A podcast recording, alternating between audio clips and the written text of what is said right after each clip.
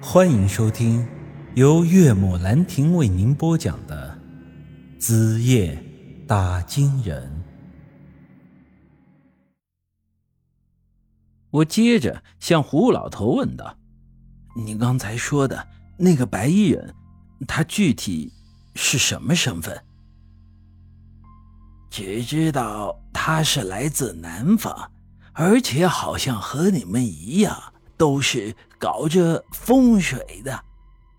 根据杨石之前的说法，会种阴阳树的人在风水行当属于元老级别的人物，而这胡老头院子里的这棵带有紫阳扶桑的阴阳树更是了不得。所以，那个白衣人应该是一个隐士高人。但我还是有一点不明白。就是杨亚和于书瑶当年是一块死的，为何这之后杨亚的棺材会被送到这里，而书瑶的棺材却出现在了金银山的古墓之中？要不是之前那个施工队无意间发现了古墓，现在书瑶的水晶棺可能都还在地下埋着。另外，胡老头说阿修罗的信徒是。图抢夺着杨亚的尸体，但这杨亚的尸体有什么特殊的意义？犯得着他们再如此大费周章吗？而且白衣人为了保护杨亚的尸体，甚至种下了这么一棵罕见的阴阳树。我这心里是越想越糊涂。我知道自己的时间不多了，但是我真的很想在临死前把这些事情全部搞清楚，不然。我就是死了也不会瞑目的。于是我又向胡老头问起了雪太岁的事情，我想知道他是如何知道这东西的。胡老头告诉我，根据他们祖上一代代传下来的遗言，那个白衣人在送来杨亚水晶棺之后的第五年又回来过一次。他说啊，那时候阿修罗和他的信徒全都长眠于地下了。但那个地下祭坛里藏着很大的危机。白衣人告诉木杰的儿子，这阿修罗试图在将来的某一天以邪神的方式苏醒。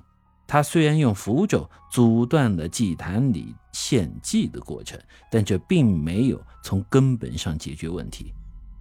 阿修罗的肉身变成了一个名为雪太岁的东西，那东西就藏在祭坛的正下方。凡是活人都没办法靠近雪太岁，否则啊会因为强大的诅咒效果当场死亡。雪太岁在地下会一点点的吸收着地脉灵气，为阿修罗的复苏储备力量。因此，在这之后啊，北疆草原这片土地里会越变越荒凉。我们之前一路从南边走来，很明显感觉到。草原上的景象确实是这样，越往北边越荒凉，靠近昔日里拉的地界甚至已经变成了沙漠。原来这都是因为这地下的雪太岁在作怪啊！白衣人告诉木杰的儿子，他所种下的阴阳树能在一定程度上抗衡雪太岁，阻止他吸收地脉的灵气，因此啊。这阴阳树周围才会是一片绿洲的景象。白衣人让木杰的儿子千万要守护好阴阳树，因为这树不仅能保护水晶棺，更是这抵御雪太岁的一道屏障。在此之后，白衣人就离开了，而且再也没有回来过。这就是为什么胡老头会这么清楚那个地下祭坛的情况。这一切都是他祖上一代代传下来的。听他说完这些，我大概也明白了邪神诅咒以及神仙洞存在的意义了。阿修罗的肉身，也就是那个长眠于地下的雪太岁，在为自己复苏储备力量，所以啊，一直在吸取着地脉的灵气。人作为大地之灵，身体里自然也存在这种灵气。诅咒啊，其实就是掠夺人体内灵气的一种手段。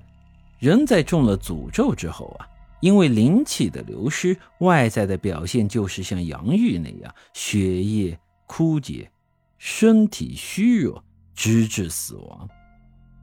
神仙洞相当于就是散播诅咒的一种方式，它不定期的在金银山和梧桐岭之间的这条山脉上出现，让误传其中的人身染上这种诅咒，从而夺走他们身上的灵气。